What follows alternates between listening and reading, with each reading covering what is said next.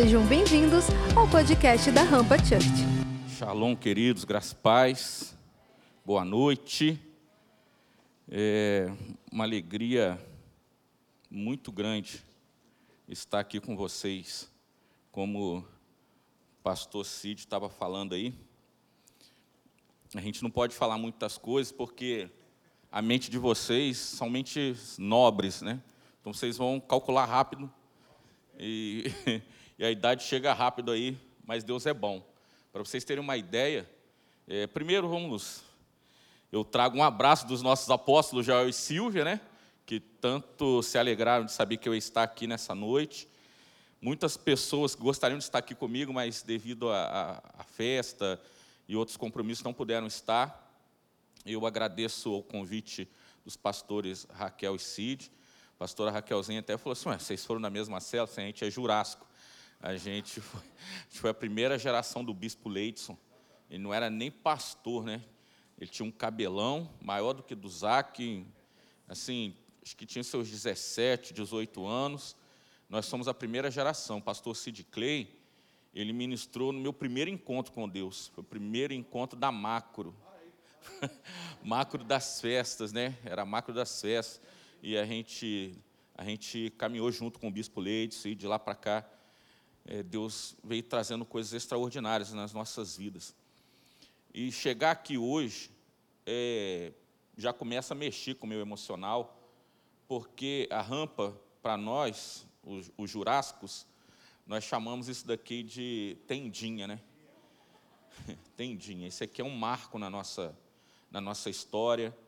Eu, eu sei que hoje é um presente de Deus para mim estar aqui, porque na realidade quem está sendo renovado sou eu. E é algo tão interessante que é, a minha filha mais velha, quando ficou sabendo que eu ia estar aqui hoje, aí ela falou para mim assim: Peraí, eu, sei que você ministra todo, toda semana em algum lugar, mas eu, eu li lá Rampa Church, você colocou certo? Eu falei: É. Aí ela falou assim para mim, pastor: é, Como é que você vai lá? Eu falei: Indo. Ela falou: Não, eu estou falando que roupa que você vai vestir. Eu falei: Que eu tenho. E ela disse: Não, eu, você não tem noção. Rampa Church é uma referência no Brasil. E Rampa Church são estilosos. Você tem que calçar um tênis, veste um jeans rasgado, deixa ele meio caído, coloca uma blusa polo assim meio mancha. Fala um nome que eu não sei, se tivesse manchada, né? Algo aleatório, assim, casual, mas elegante. Faz um corte de cabelo, assim, tipo. Tipo Sidão. Ela falou isso para mim. Eu falei, agora não dá tempo de crescer, não. Vai assim mesmo. Mas graças a Deus, nós estamos aqui. Então, a minha responsabilidade de estar aqui já começou em casa. E vocês não têm ideia de o quanto vocês são referências em outros lugares. Eu tenho ido em muitos lugares aí, graças a Deus, e, eu ouço falar muito bem de vocês aqui. E eu, eu fico feliz de ter recebido esse tema da palavra, autoridade na palavra, porque, queridos, chegar aqui nesse lugar é algo que mexe comigo. Por quê, pastor?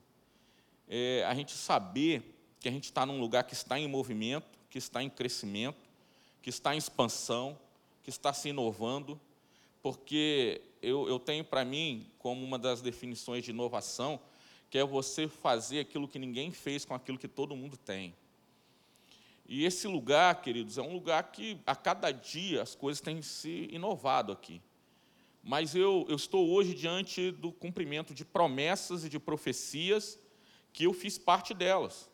Que eu estava sentado lá na última cadeira e, e cansei de ver e de ouvir é, alguns ministradores que vinham aqui fazia profecias. Eu levantava as mãos quando cantavam um louvor aqui, assim, eu serei pai de multidões, tocarei em muitas gerações. É, apóstolo já recebendo profecias de Mike Shea aqui nesse altar, assim, coisas extraordinárias, assim, vocês vão ver e viver coisas extraordinárias. E hoje eu estou aqui, eu estou pisando nessa profecia se cumprindo. E eu quero dizer algo para você, eu gostaria que você anotasse, se você quiser aí. O tema dessa palavra é o poder do terceiro elemento. O poder do terceiro elemento.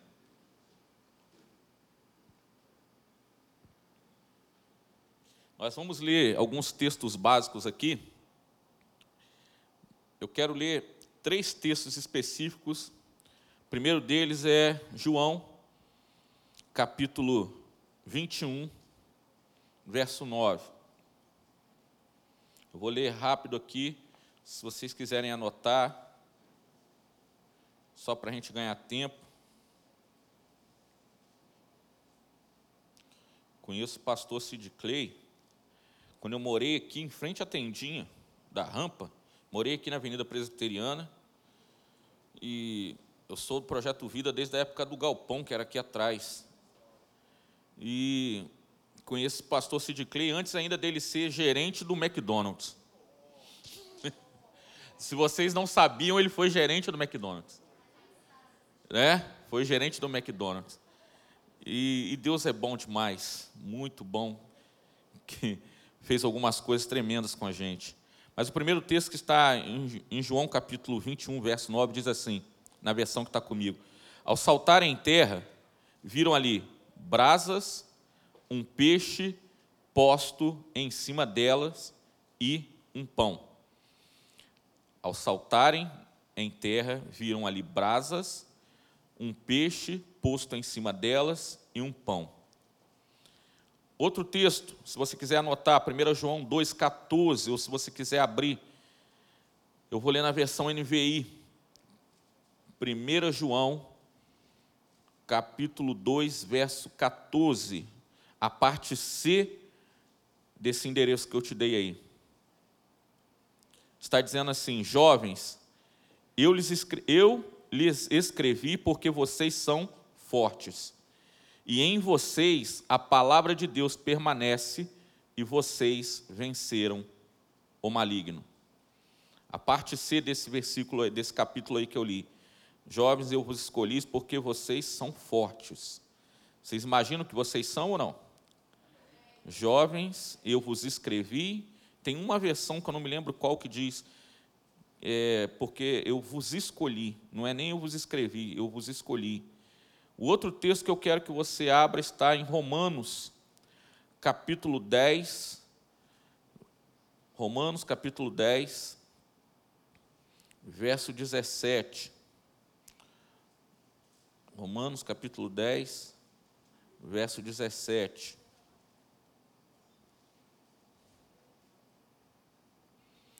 Romanos capítulo 10, verso 17. Aqui, pastor, a internet não bloqueia igual lá não, né? Não, abriu. Na NVI. Romanos 10,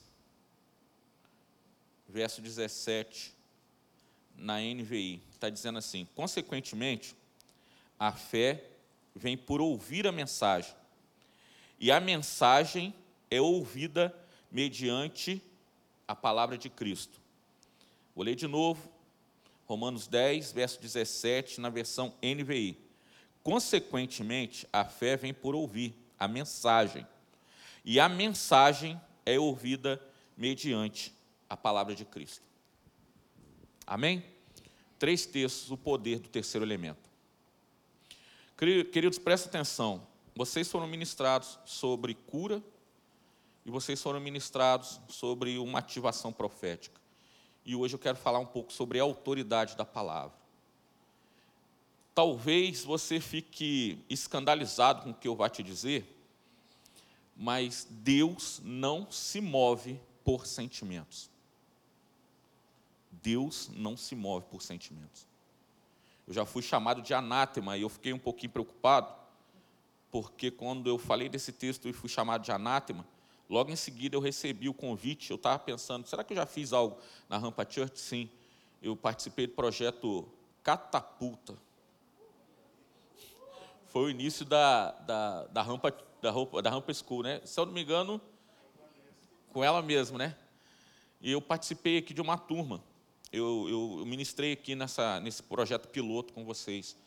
E eu estava preocupado porque quando eu falei sobre esse texto, quando o Espírito Santo me deu um entendimento sobre essa, essa questão de que Deus não se move por sentimentos, Eu fui chamado de anátema, eu falei, poxa, maldito assim mesmo? É, porque isso é uma heresia. Queridos, Deus não se move por sentimentos. E para você não ficar escandalizado e quiser anotar mais alguma coisa para a gente agora fluir um pouco mais, de uma maneira menos formal, anota aí duas palavras, antropopatia e antropopotismo. Não xinguei a mãe de ninguém. Antropopatia e antropopofismo. Depois você pesquisa essas duas palavras aí e você vai concordar com aquilo que Deus vai me usar para falar nessa noite. Queridos, Deus não se move por sentimentos. Eu vou ser um pouquinho mais profundo. Deus não tem sentimentos. E aí eu buguei sua mente. Então Deus sente ciúmes de mim, Deus, é, Deus, ele, ele se arrepende, Deus, não. Isso é uma maneira para que eu vou usar assim, como se fosse um intérprete é, não vou falar do inglês, porque vocês aqui é, têm o inglês fluentemente. Vou falar do aramaico ou do mandarim. E aí você não está entendendo o que, que no dialeto mandarim ou no, no aramaico, né, na língua aramaica está falando. Aí tem um tradutor que vai interpretar para você aquilo que alguém está falando, para trazer dentro daquilo que você conhece o mais prático possível para você interpretar aquilo que alguém quer te passar na mensagem. Então, eu quero dizer para você o seguinte: essas duas ciências aí, que eu coloquei o nome para vocês pesquisarem depois, ela vai dizer para mim e para você uma interpretação, uma maneira de conhecer dentro da nossa capacidade limitadíssima humana. Porque eu quero perguntar uma coisa para você: Deus tem mão, sim ou não? Participa comigo aí, Deus tem mão, sim ou não?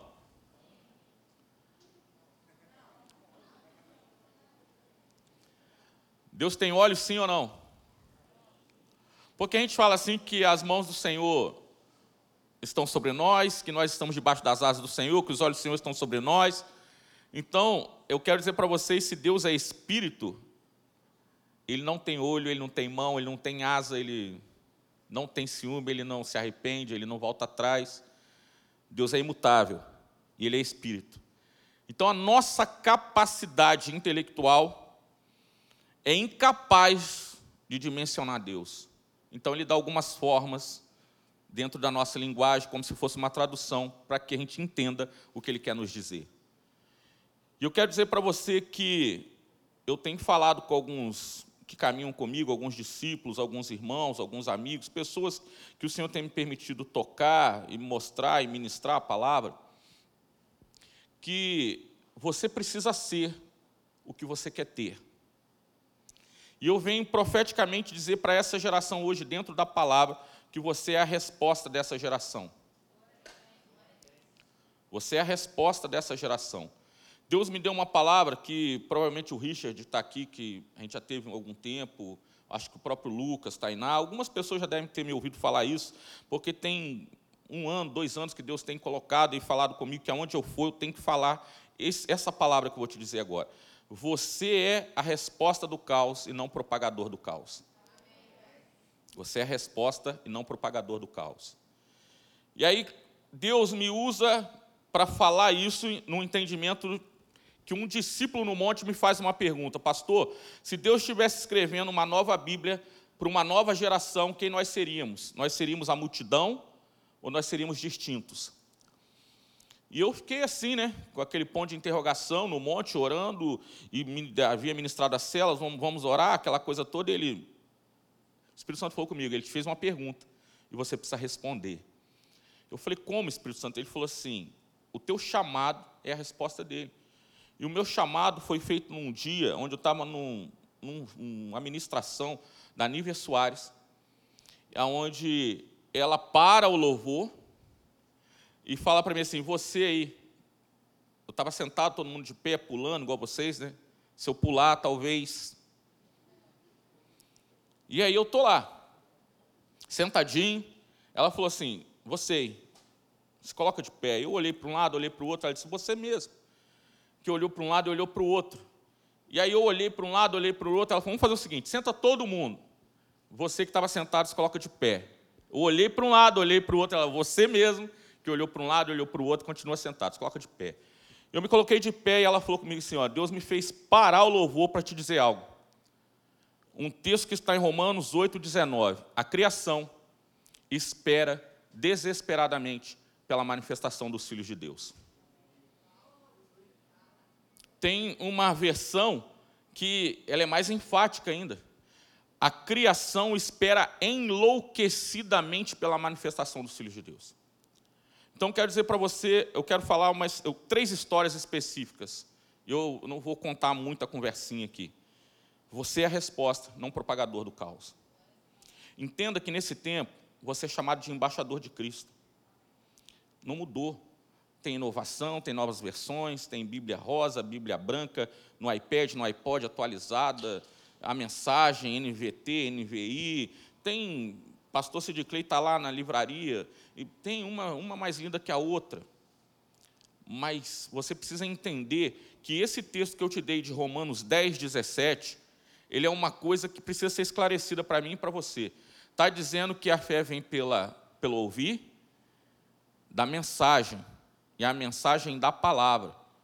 Todos têm direito de ler a Bíblia, sim ou não? Todos têm direito de ver várias versões da Bíblia, sim ou não? Mas todos interpretam, entendem e vivem a Bíblia? Aí está a diferença nesse texto, nessa versão NVI. Porque tem a palavra, aliás, tem uma mensagem que é a Bíblia, pode vir em qualquer versão.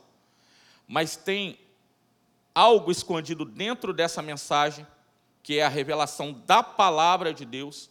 Como eu disse para você no início, Deus não se move por sentimentos, Deus se move por um propósito. E qual é o propósito de Deus? A palavra dele que não volta vazia. Se a palavra de Deus não volta vazia, nós precisamos entender, como nosso apóstolo nos ensina, que nós temos que pedir a Deus para que a gente consiga enxergar a letra branca por trás da letra preta. Isso é revelação. Isso é você entender o que Deus quer falar. Todos podem acessar a mensagem. Todos podem acessar essa palavra, mas nem todos têm revelação. E a revelação é para aqueles que querem. Para você viver e ter autoridade na palavra de Deus, você precisa de três requisitos. Você precisa de uma promessa, isso para você ser a resposta. Você precisa de uma promessa, você precisa de um objetivo e você precisa ter uma perseverança. E eu quero falar muito breve de três homens que estão ligados. O primeiro deles é Isaac. E eu vou provar para você que Deus não se move por sentimentos.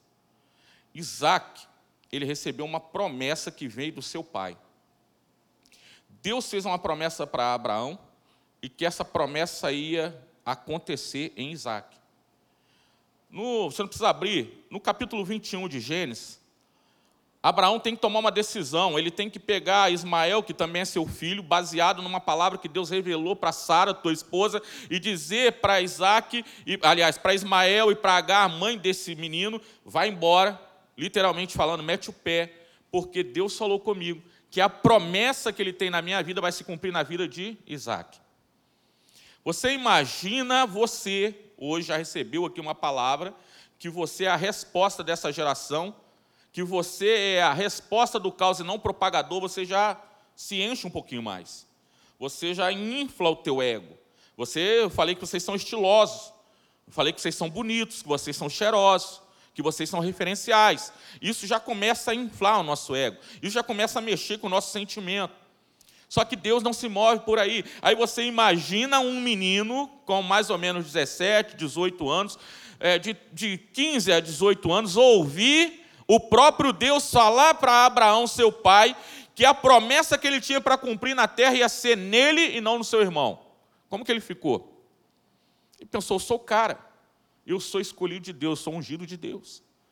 Só que entre você ter uma promessa e você ser a promessa, você precisa passar pelo crivo de Deus. Você precisa estar pronto, porque Deus não perde investimento.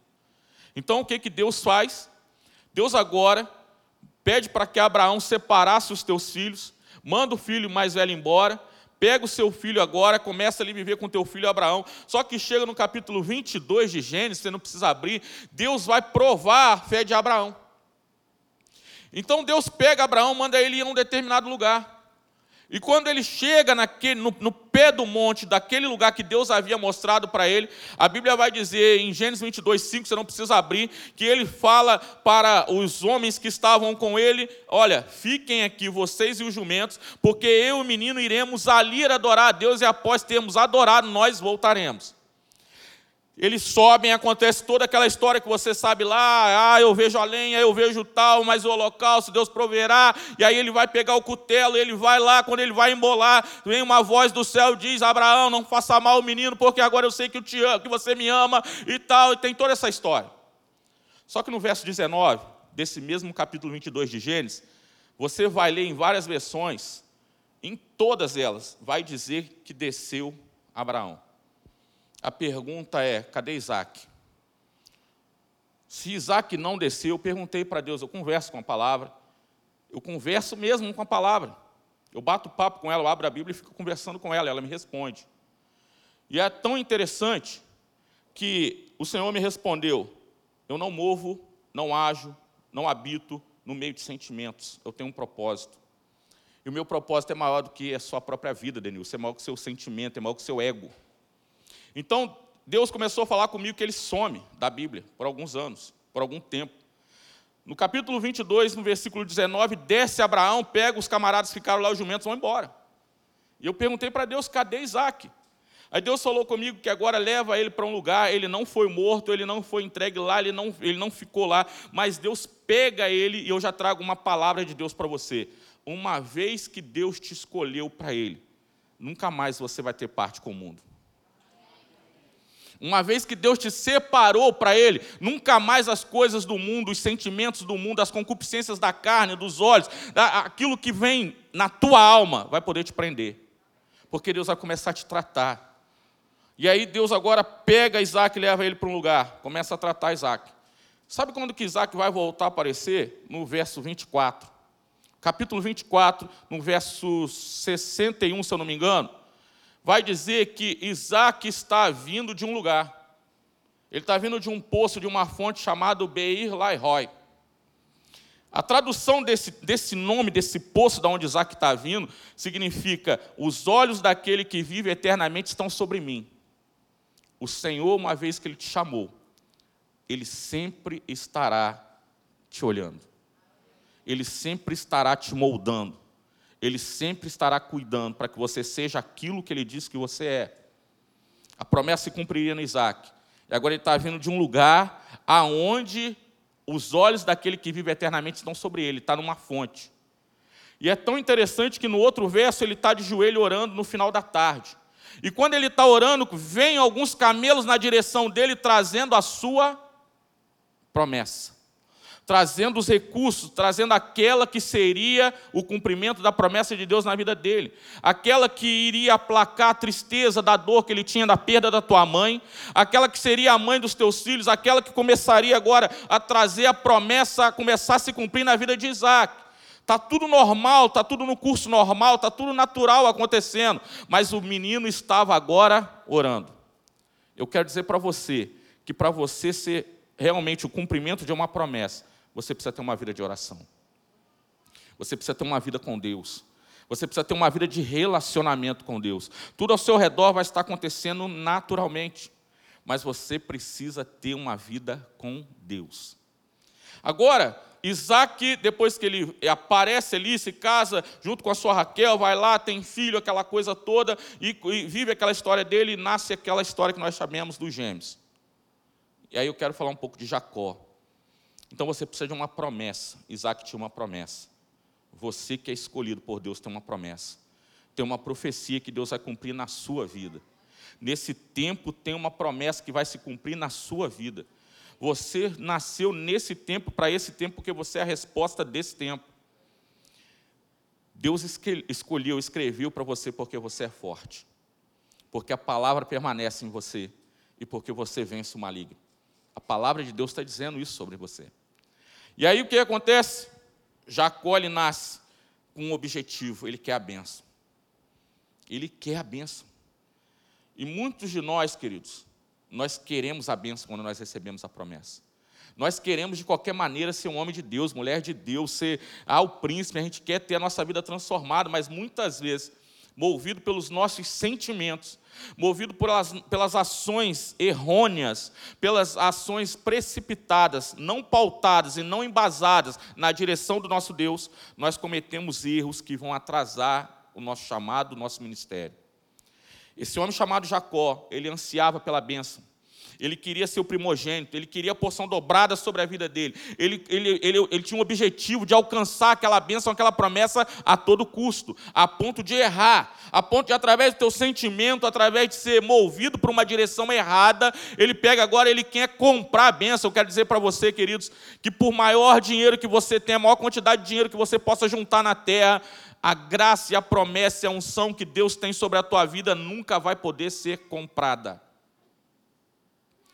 Você não tem dinheiro que pague isso. A bênção na sua vida é algo que veio porque Deus escolheu você. Não tem dinheiro que pague isso, queridos. E aí agora esse homem, após 21 anos, errando, após 21 anos errando, errando, ele toma uma decisão. Ele volta para ter um concerto com Deus e viver a palavra. Deus faz um concerto com Jacó. Deus entende qual era o objetivo de Jacó. Deus se apresenta para Jacó. Deus agora se revela para Jacó numa profundidade, a ponto de Jacó abraçar aquele homem no vale de Peniel, que ele dá o nome de Peniel, Val de Jabó, que luta com aquele anjo do Senhor. Mas ele disse: Eu não te largarei, até que o Senhor me dê a minha bênção. Queridos, não saia da presença do Senhor mesmo que você esteja errado. Não saia da presença do Senhor ainda que alguém tenha falado para você que as coisas que você fez não agradaram a Deus. Porque na hora certa, ele vai ver qual é a sua motivação, porque Deus não se move por sentimentos. Deus se move por um propósito. Deus já sabia, ele já havia liberado uma promessa sobre a vida de Jacó. Ele havia liberado uma profecia dizendo que aquele que nascesse segurando o calcanhar do seu irmão, ele ia alcançar a bênção. Então tinha uma promessa já sobre a vida dele. Porque quando Jacó nasce, Esaú nasce primeiro. Então é ele que agarra o calcanhar, porque ele já tinha um objetivo: eu quero a bênção. Não abra mão da bênção. Tem um objetivo. Depois disso, nasce um homem chamado José, filho de Jacó. Jacó, depois de ter se consertado com Deus, voltado para a direção, ele tem alguns filhos, Deus começa a cumprir a promessa na vida dele, e ele tem um filho chamado José. Esse filho chamado José, ele tem uma qualidade que eu chamo de perseverança. Esse é o terceiro elemento que eu quero falar com você no natural, perseverança. A palavra perseverança, ela está na Bíblia de Gênesis Apocalipse. E é algo tão interessante que a palavra perseverança, ela vem do latim perseveros, que significa per, totalmente, severos, sério. Deus está falando para essa geração: você precisa ser totalmente sério com aquilo que Ele falou a teu respeito. Você precisa ser totalmente sério com aquilo que Ele te entregou. Não importa se o tempo é oportuno, se o tempo é contra você, se a estação é favorável, Deus não precisa disso. Deus precisa que você persevere no teu chamado, que você persevere na tua promessa, que você persevere na tua busca porque Ele é fiel para cumprir aquilo que Ele prometeu. Queridos, muitos de nós, e não há pecado, não me entenda mal, muitos de nós confundimos ter algum posicionamento no mundo secular, numa profissão, e eu quero que vocês tenham mesmo. Quero que vocês sejam aí os próximos engenheiros tecnológicos, que vocês é, sejam os presidentes da NASA, que vocês sejam os próximos presidentes do Brasil. Vai sair daqui, eu creio nisso que vocês sejam a resposta aí, como eu disse, vocês são a resposta do caos, vocês são propagadores, que vocês venham ser a cura para essa pandemia que está aí agora no mundo, que vocês venham ser a cura dessa geração que está sendo contaminada e desvalorizada, que vocês sejam aqueles que ocuparão os maiores e os melhores lugares da terra, glória a Deus, aleluia. Que vocês comam o melhor da terra, não há pecado nisso, mas isso não te dá autoridade na palavra. Isso não te dá intimidade com Deus. Deus te prepara para que em tempos de guerra ou em tempos de paz, seja na bonança, seja na pobreza, seja em tempo oportuno ou inoportuno, seja dentro dos chamados, dentro do fogo, dentro daquilo que está brilhando, dentro daquele tempo favorável, ou seja no deserto, ou seja no tempo de escassez, ou seja no vale, que você saiba que você nasceu para um propósito e o propósito de Deus, ele é irrevogável, ele é imutável, ele vai acontecer, você querendo ou não, vai acontecer, porque havendo Deus dito, ele vai cumprir. E aí presta atenção, eu vou provar para vocês que Deus não precisa da sua posição. Ele abençoa a tua posição. Ah, eu conheci o pastor Sid Clay antes de ser gerente do McDonald's. Depois ele era gerente do McDonald's. Ele podia me dar um McLanche feliz de graça. Estava ótimo. Eu tinha uma filha, Tainara, e já ia me adiantar para caramba, porque eu ia lá com Douglas também, que era meu afiliado, então tinha que levar de lambuja, então tinha que pagar três lanches. Então, meu amigo, mas não. Não pedi, né? Não tens porque não pede, a Bíblia diz isso. E quando pedes, pedes mal. Então presta bem atenção. Deus não se importa com, com a sua posição social. Deus não importa com a sua riqueza, Deus não importa com a sua melhor roupa vestida, e eu provo para você que muitas vezes nós estamos nos escondendo atrás de algumas máscaras, atrás de alguns enfeites, atrás de alguns pseudônimos, atrás de, é, de um engano, achando que a minha condição social vai me fazer líder da Rampa Church, vai me fazer ter a, RG, a RG que vocês chamam aqui, né? A RG mais multiplicadora, que quando eu for com a minha RG na rua, eu vou ganhar volta redonda. Deus não depende disso, querido. Vou falar de José. José era um homem perseverante, querido. José, em Gênesis 41, e a gente já vai avançar, José, em Gênesis 41, no versículo 38, tem uma pergunta que uma nação inteira ouve, que eu gostaria que você prestasse atenção nela. Gênesis 41, 38, o faraó faz uma pergunta para uma nação.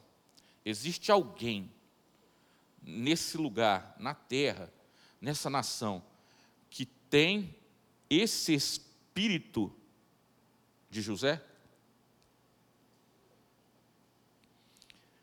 Um homem que era considerado um Deus, autoridade máxima, dentro da sua nação, dentro do seu contexto, faz uma pergunta para a nação inteira: existe alguém que tenha o espírito desse jovem José? que tem o espírito do Deus desse jovem José dentro dele? Não tinha. E sabe o que, é que acontece com esse jovem?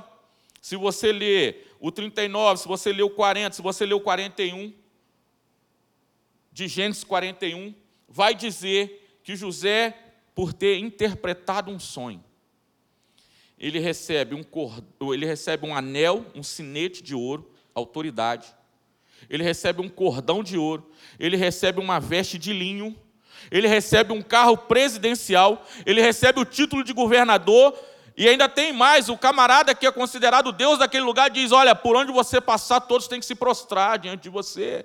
E não há maior no mundo aqui, nessa geração, do que você, José. José agora ele está no maior cargo do mundo, ele está no maior carro presidencial que podia existir, ele está com a melhor roupa do mundo, ele está com ouro no pescoço, ouro no dedo, está com autoridade. Quando o homem dá um passo, todo mundo tem que se prostrar, se dobrar diante dele. Mas, se você chegar em Gênesis 45, no verso 2, tem um grito que a nação inteira ouve. José dá um grito, porque dentro dele tinha uma angústia. Ele tinha posição, ele tinha roupa, ele tinha ouro, ele tinha autoridade, mas dentro dele está podre. E eu quero dizer para você que Deus continua dizendo para mim e para você na palavra dele: Deus não vê como os homens veem.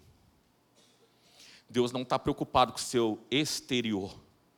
Deus está preocupado com o seu interior. Porque uma coisa é você ter Deus externo, outra coisa é você ter o enteós, o Deus dentro de você que te dá autoridade, que se faz se mover, que, se faz, que te faz conduzir coisas extraordinárias e sobrenaturais que você não consegue imaginar. Um homem está com ouro no pescoço, no dedo, tá, é o homem, é o cara. mas dentro dele tem uma angústia. E sabe o que está acontecendo? Por que, que ele dá esse grito? Porque se você ler é, 44 até o 45, esse camarada, ele agora está com uma historinha lá. Coloca aí uma taça de ouro no meio das coisas do, dos meus irmãos. Coloca um pouquinho de trigo, coloca um pouquinho de cereal, coloca um pouquinho de cevada, coloca um pouquinho de ouro. Começa a colocar uns negocinhos aí. Porque eu quero dizer para você, o inimigo das nossas almas, ele sabe que nós somos seres sentimentais. E ele vai trabalhar 25 horas para que você seja o oposto daquilo que Deus falou que você é. Para roubar a sua expectativa, para roubar a sua fé, para roubar sua perseverança, para roubar sua vida com Deus, para roubar sua intimidade com Deus, para roubar o fogo do primeiro amor, para roubar aquela convicção do teu chamado, a certeza daquilo que Deus falou que você é. Ele vai trabalhar contra aquilo. E José agora, ele está com uma ideia ali, ah, leva lá para o meu irmão, leva lá para o meu pai. Aliás, não, leva lá para o seu irmão, leva lá para o seu pai. E aí ele vai lá, trama, fala para o fulano, faz isso, faz aquilo, mas é algo que está podre dentro dele, porque aqueles que eles estão vendo agora eram aqueles que haviam vendido ele, haviam traído ele, haviam enganado ele, haviam colocado ele porque ele havia contado um sonho, ele havia contado uma promessa, ele havia contado uma direção, mas ele ainda não está preparado. Ele ainda está sentimental, ele ainda está ali cheio do seu ego inflado, achando que ele seria o maior. E agora ele está vivendo aquilo que ele achava que era o que Deus tinha para ele. Mas mesmo errado, ele perseverava, porque se ele estava numa cadeia, ele era o melhor. Se ele estava numa pedreira, ele, ele era o melhor. Se ele estava na casa do Potifar, ele era o melhor. Se ele estava lá agora cuidando da, da, de, da limpeza da cadeia, ele era o melhor. E Deus olha para isso. E antes que ele comece a se envolver, aquele espírito que existia lá em Gênesis 41, no verso 38, que está dentro dele, faz ele gritar faz ele botar angústia para fora, faz ele botar dor para fora e faz ele voltar ao seu chamado, à sua origem. E esse homem agora, após ter colocado esse grito de angústia para fora, Deus faz dele um homem preparado para reinar nos sete anos de bonança e para reinar nos sete anos de pobreza. Porque a sua vida com Deus, ela não pode ser altos e baixos. A sua vida com Deus não pode ser algo inconstante. A tua caminhada com Deus não pode ser algo condicional. A sua caminhada com Deus não depende de algo externo de você. A sua caminhada com Deus depende daquilo que Deus colocou dentro de você, da promessa que Deus liberou sobre a tua vida, sobre a autoridade que Ele colocou sobre você, sobre a palavra dele, porque Ele não tem sentimentos, Ele tem propósito, e o que é propósito? A palavra dele. E para você ter autoridade naquilo que a palavra de Deus diz que você é, você precisa ser. Esse mesmo discípulo que me fez essa pergunta, eu respondi para ele: é. Deus está escrevendo uma nova história. Deus está escrevendo uma nova Bíblia. Porque Atos dos Apóstolos significa Atos dos Enviados. Atos dos Apóstolos é o único livro da Bíblia que está sendo escrito por mim e por você. Nós acreditamos que Deus, aliás, que Jesus venceu Satanás pela Jesus venceu Satanás pela mas foi pela atitude. Porque ele era a palavra. Só que a palavra está tomando uma atitude. Se você é filho de Deus, faça essa pedra virar pão. O cara está com fome. 40 dias e 40 noites. Ele fala, não somente da palavra, aliás, não somente de pão viverá o homem, mas da palavra. Mas ele podia mandar a pedra virar pão, sim ou não? Mas ele não mandou. Porque ao invés de vencer pela palavra, ele tomou uma atitude baseada na palavra. Ele foi autoridade na palavra. Mais na frente, o camarada fala para ele: olha, se você se prostrar e tal, aquela coisa toda, eu te dou esse reino. Se você pular daqui, ele já deu ordem aos anjos, ele diz: é, mas também diz ao Senhor teu Deus: não tentará. Mas ele podia pular sim ou não? Mas ele não pulou, porque agora ele era autoridade através de uma atitude. Deus diz que você é embaixador dele aqui na terra. Sabe o que significa embaixador? Você é inteligente, você sabe. Embaixador significa que o espaço onde uma embaixada está plantada dentro de uma, de uma outra nação, a autoridade daquele lugar, aquele metro quadrado, daquele contêiner, daquela sala, daquele ambiente separado, a autoridade que vale, prevalece ali naquele lugar, é a autoridade do país que ele representa ali naquele lugar. Eu vou resumir para você. Imagina que você está nos Estados Unidos e aí você comete um crime, você está sendo perseguido e tem a embaixada do Brasil. Você cometeu algo que você não sabia, os Estados Unidos agora está te perseguindo por algo que é crime. Se você correr e entrar na embaixada do Brasil nos Estados Unidos, você não pode ser ser julgado, condenado e nem perseguido pela lei dos Estados Unidos. Você vai ter que ser condenado, julgado e perseguido pela lei do Brasil que está dentro dos Estados Unidos. Então, se você é embaixador de Cristo, entenda o que eu vou te falar. Olhe para os teus pés. O metro quadrado onde você coloca a planta dos teus pés é um pedaço do céu. Se o metro quadrado onde você coloca a planta dos teus pés é um pedaço do céu, no céu tem pecado, no céu tem pandemia, no céu tem prostituição, no céu tem arrependimento. Então, por mais que você esteja num mundo contaminado, por mais que você esteja num mundo promíscuo, por mais que você esteja num mundo desvalorizado, por mais que você esteja num mundo desacreditado, por mais que você esteja num mundo desgraçado, você é o sal da terra. Você é a luz do mundo. Você é o que a palavra diz e você tem que ter autoridade sendo, não tendo. Você precisa ser. Se a palavra do Senhor diz que você passou por uma transformação, eu digo para você que uma transformação não é uma mudança, porque mudança eu posso colocar o boné para trás, igual o menino que a minha filha me pediu, posso colocar uma trancinha igual a da Tainá, posso usar a máscara bonitinha do Lucas, eu posso, posso ser vegano, posso pular aqui, vamos pular, não vai quebrar o palco.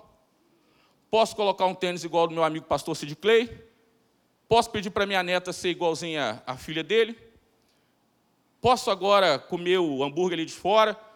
Posso tomar água mineral com gás, sem gás? Isso é mudança, querido. Existe uma oscilação. Mas transformação é uma metamorfose. É um processo da lagarta que se transforma numa borboleta. E nunca mais você vai ouvir dizer que uma borboleta virou lagarta. Isso a palavra de, a palavra de Deus diz a teu respeito. O velho homem já morreu. Agora quem vive é Cristo, mas não eu mais que vivo, é Cristo que vive em mim. Se Cristo vive em você e você é embaixador de Deus na terra, você é a transformação do lugar onde você está, querido. Você é a resposta da tua cidade. Você é a resposta da tua família. Você é a resposta do lado do teu trabalho. Você é a resposta da tua igreja. Você não é aquele que vai se juntar em grupos para falar mal dos pastores, Sid e Raquel. Você não vai se juntar em grupos para falar mal das pessoas que estão fazendo coisas erradas aqui. Você não vai se juntar em grupos para copiar e colar nas redes sociais que alguém, alguém caiu, que alguém pecou, que alguém adulterou. Não! Você é aquele que vai colocar o joelho em terra, no teu secreto, e vai orar para que Deus transforme aquela vida através da santidade que há em ti. Entenda uma coisa: esse casal, essa família linda, líder da Rampa Church. Sabe quem profetizou para eles que eles seriam líder da Rampa Church? O cara que. Sabe aonde? Eles nem imaginavam. Cai num temporal, nós tínhamos uma reunião, ficamos ali onde é a lanchonete hoje, porque não permitíamos ir para nenhum lugar, lembra disso? Eu tinha descido do monte, estava orando, um Zé Ninguém, continuo sendo Zé Ninguém. E aí eu estou ali, Deus falou comigo assim: chama os dois. Temporal. Eu falei para eles assim: olha, Deus manda dizer para vocês que está virando uma chave. Que vocês vão assumir o ministério. Que algumas pessoas não vão gostar de vocês assumirem esse ministério. Só que tem um porém. Eu dei o bônus. Mas Deus me falou para dizer para eles o ônus. Vocês vão passar por um vento. Que ninguém vai querer passar por esse vento mas é Deus provando vocês, para ver se vocês estão aprovados para serem aquilo que Ele diz que vocês são. Autoridade de uma geração que vai transicionar essa nação. Não sabia o que eu estava falando para eles. Alguns, acho que eles riram. É meu amigo, pastora Raquel, nem, nem sei de onde esse crioulo está falando essa besteira e tal. Conheço ele de lugar nenhum. O cara falando de vento. Alguns meses depois, nós conhecemos a história. A menininha teve que ir para lá, para São Paulo, tiveram que ir para São Paulo, mas a autoridade daquilo que Deus havia falado que eles seriam, não estava no sentimento deles. E não vale a pena para mim achar que eu sou o bambambam bam, bam da história, porque Deus me usou para falar isso para eles, porque isso não foi bom.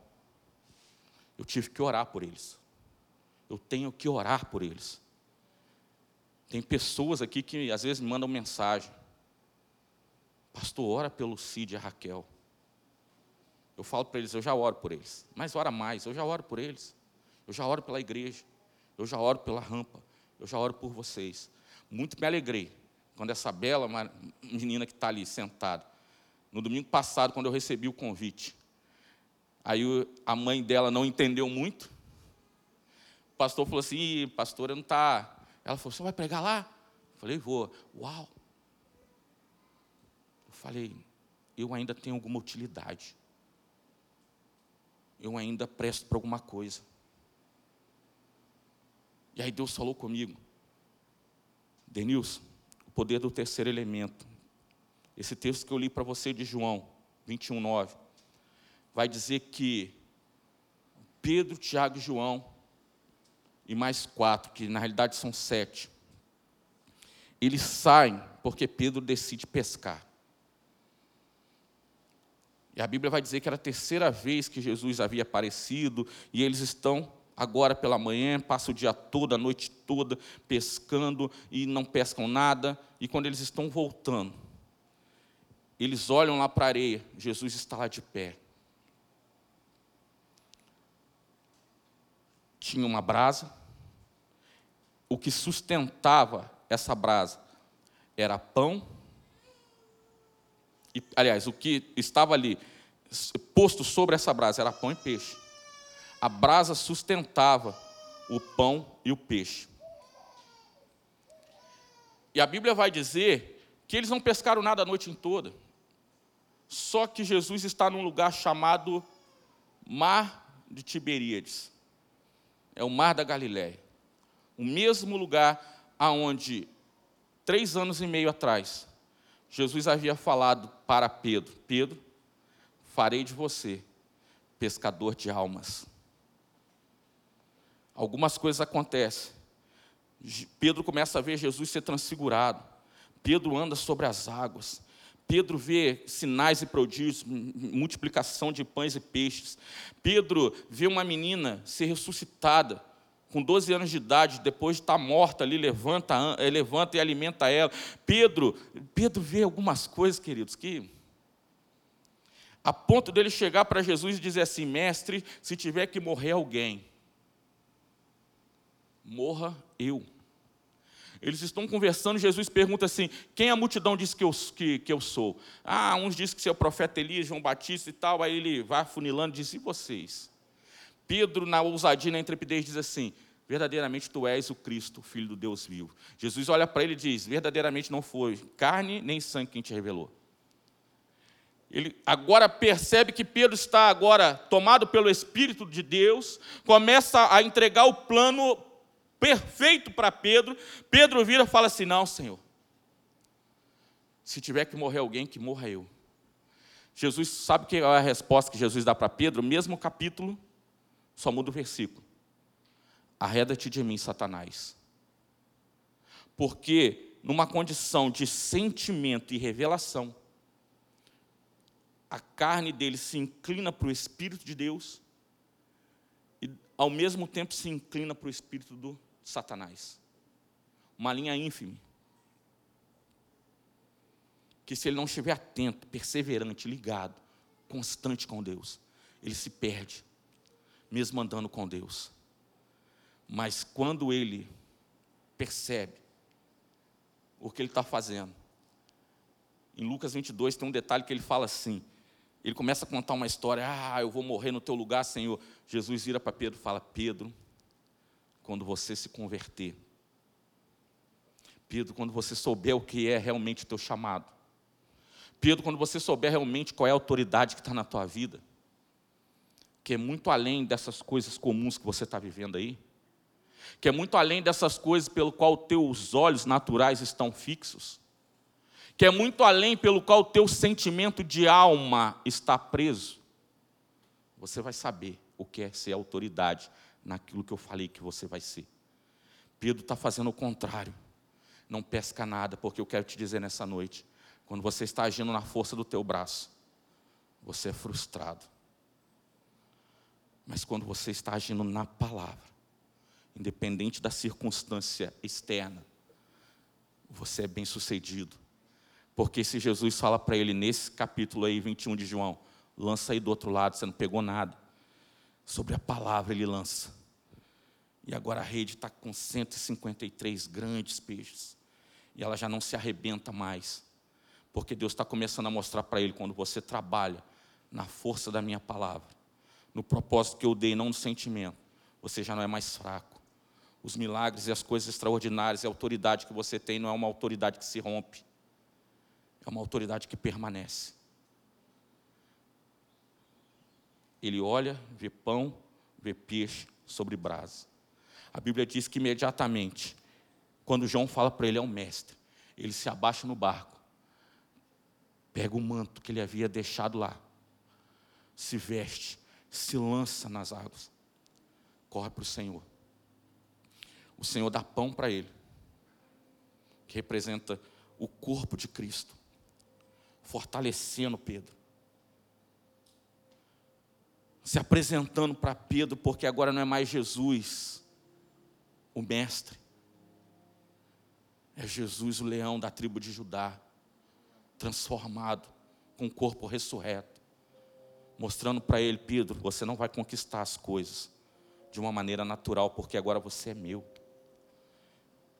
Eu me revelei para você, jovem Pedro, porque você é forte e porque você vence o mal e a minha palavra permanece em você. Ele come o peixe, que significa a palavra de Deus sendo entregue. Olha, Pedro, eu não mudei lá. Eu sou imutável. Apesar da Bíblia dizer, Pedro, que existe o meu desejo, que é o bulé, o bullying, que é uma vontade, um desejo imutável. Mas existe um desejo meu chamado telema, que é uma inspiração. Vem comigo, Pedro. Volta para o lugar do teu chamado. Volta para o lugar da autoridade da palavra que um dia eu te dei. Porque nela você vai ser reavivado no dom, na autoridade da palavra que eu te dei. Você não vai precisar mais ver, Pedro. Você vai precisar ser. Você que agora estava perdido no alto mar, quando você estiver no lugar onde eu falei e receber a autoridade que eu vou te dar, Pedro, você vai falar, três mil pessoas vão se converter. Você vai caminhar, Pedro. Pessoas serão curadas através da tua sombra. Você vai estar indo para o templo, Pedro. Você não vai ter ouro e prata, porque você não vai estar se importando com isso. Mas você vai olhar para aqueles paralíticos que estarão lá no meio do caminho e vai dizer para eles: ouro e prata eu não tenho, mas o que eu tenho te dou. Lembra, o que você tem, dinheiro nenhum do mundo pode pagar. Você vai falar em nome de Jesus Cristo, levanta e anda, mas você vai além, porque você é a resposta. Pedro e João mete a mão naquele paralítico, coloca ele de pé sobre a sua paralisia, cura a dor dele e entra com ele adorando no templo.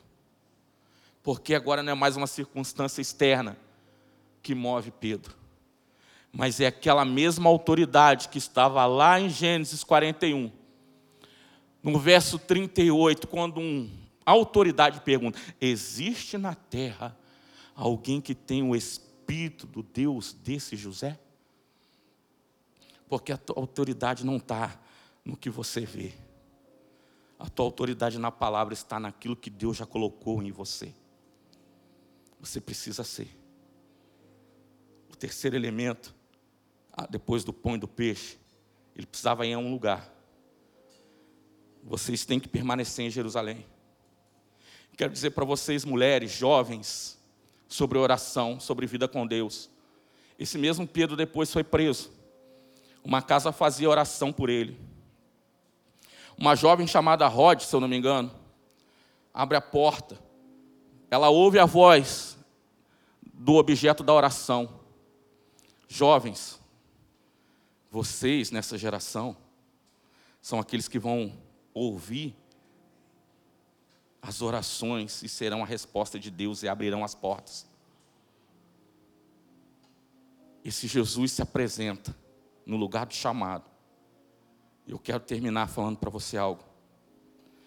Há um ano atrás, no mês de setembro, eu estava dentro do hospital com Covid-19, 82% dos pulmões tomados, saturando 60 e alguma coisa, 800 de glicemia, obeso, hipertenso, 28 por 14.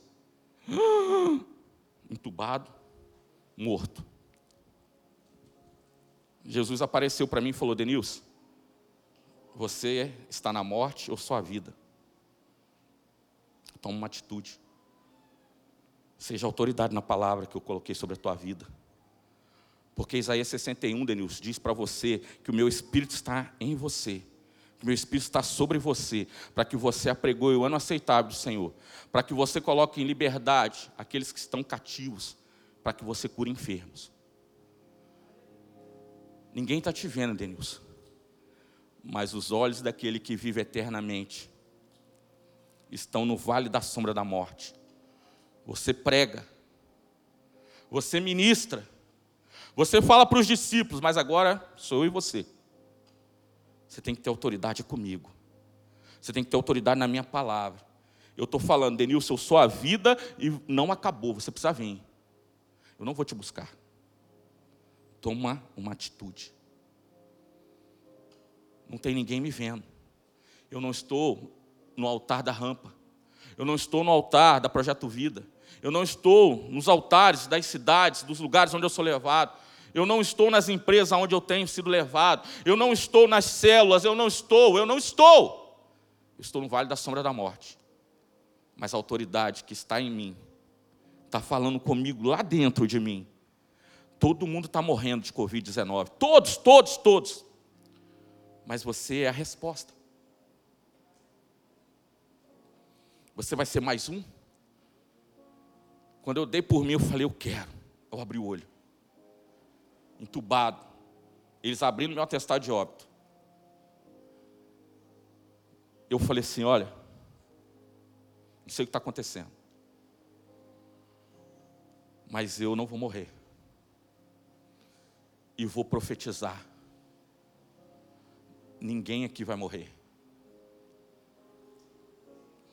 Alguns dias depois eu estava junto com o Richard numa igreja lá no Santo Agostinho e alguns discípulos aqui. Estou lá ministrando, o menininho vem correndo assim, pastor. Eu vou confessar pecado para vocês. A mãe veio correndo e falei, não, deixa. Eu não suporto criança correndo na igreja. Me perdoe. Estava sendo hipócrita. Deixa.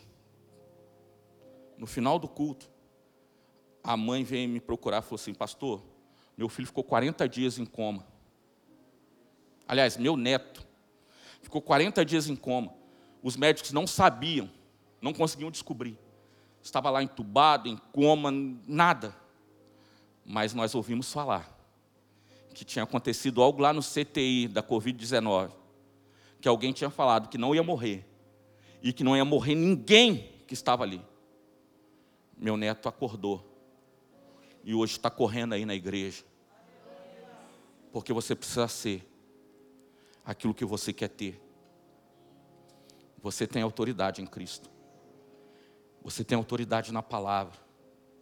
Existe uma mensagem que a criação está esperando desesperadamente pela manifestação daquilo que Deus colocou em você. Satanás tem tentado roubar isso da tua geração. Satanás tem tentado roubar isso da tua vida. Satanás está tentando colocar circunstâncias adversas diante de você: desemprego, mau relacionamento sentimental, amoroso, problema com os pais, problema com a mãe, problema com o marido, problema com, com o vizinho, problema com o patrão, problema. Eu não consigo emprego, eu não sei o que, tem uma autoridade em você. E hoje Deus me traz aqui para dizer algo para você. Há um ano atrás, eu saí de lá. E a última vez que eu ministrei, aliás, eu fui tão incrédulo ainda, pastor, que Deus falou: olha, você ia sair do CTI direto para casa, não existe isso. Mas porque eu pensei aí num pouquinho se eu tinha autoridade para viver aquilo ou não, Deus falou: você vai sair daqui hoje, dia 31, vai para a enfermaria. Você vai profetizar lá para alguém. E no dia 1 de setembro eu te coloco em casa. Dia 31 de agosto, fui para a enfermaria. Tinha alguém lá, na hora do almoço, na hora da janta, eu orei, pedi para orar. Orei pela janta agradecendo por conta de chuchu. Porque eu não estava sentindo mais o paladar. E aquele homem, quando me viu orar, falou: O senhor é crente? Eu falei: Por quê? Eu sinto o cheiro de algo diferente em você. Eu falei: Eu estava 18 dias no CTI, sem tomar banho, sem desodorante, sem perfume, sem pasta de dente. Eu falei: Eu estou podre. Eu falei: Está sentindo a podridão de 18 dias de um negão sem tomar banho, com cabelo enorme, maior do que o pastor Sidão, uma barba que eu nunca tive na minha vida, maior do que o apóstolo Joel, ridícula, toda falhada. Mas aquele homem sentiu o cheiro do bom perfume de Cristo em mim. Podre, mas exalando o bom perfume de Cristo. A última vez que eu ministrei na Projeto Vida, ele estava pulando lá, pastor Cid. Sou eu. Eu todo sem graça assim, né? O que, que eu faço? Sou eu. O senhor quer falar o quê? Aquele que estava lá no hospital aquele dia. Eu quero aceitar esse teu Deus. Eu quero viver isso que você viveu. Isso é autoridade na palavra. Você precisa ter uma vida com Deus. Você precisa se relacionar com Deus. Você precisa adorar a Deus, como o pastor Sid Clay disse aqui. Não importa se está chovendo, se tem problema, se tem conta para pagar. Eu não estou falando para desprezar isso. Se a prestação da faculdade está atrasada, eu não estou falando para desprezar isso. Mas você tem autoridade para vencer, porque o Senhor diz: Ei, no mundo você vai ter aflição, mas tem de bom ânimo, porque eu venci o mundo e farei você mais do que vencedor. Tem uma palavra tem uma promessa, tem uma profecia. Você é o recipiente que vai cumprir essa profecia e vai adorar e glorificar o nome de Deus. Esse foi o podcast da Rampa. Compartilhe com seus amigos, nos siga nas redes sociais e para ouvir essa palavra completa, acesse nosso canal, se inscreva e fique por dentro de tudo o que acontece na Rampa.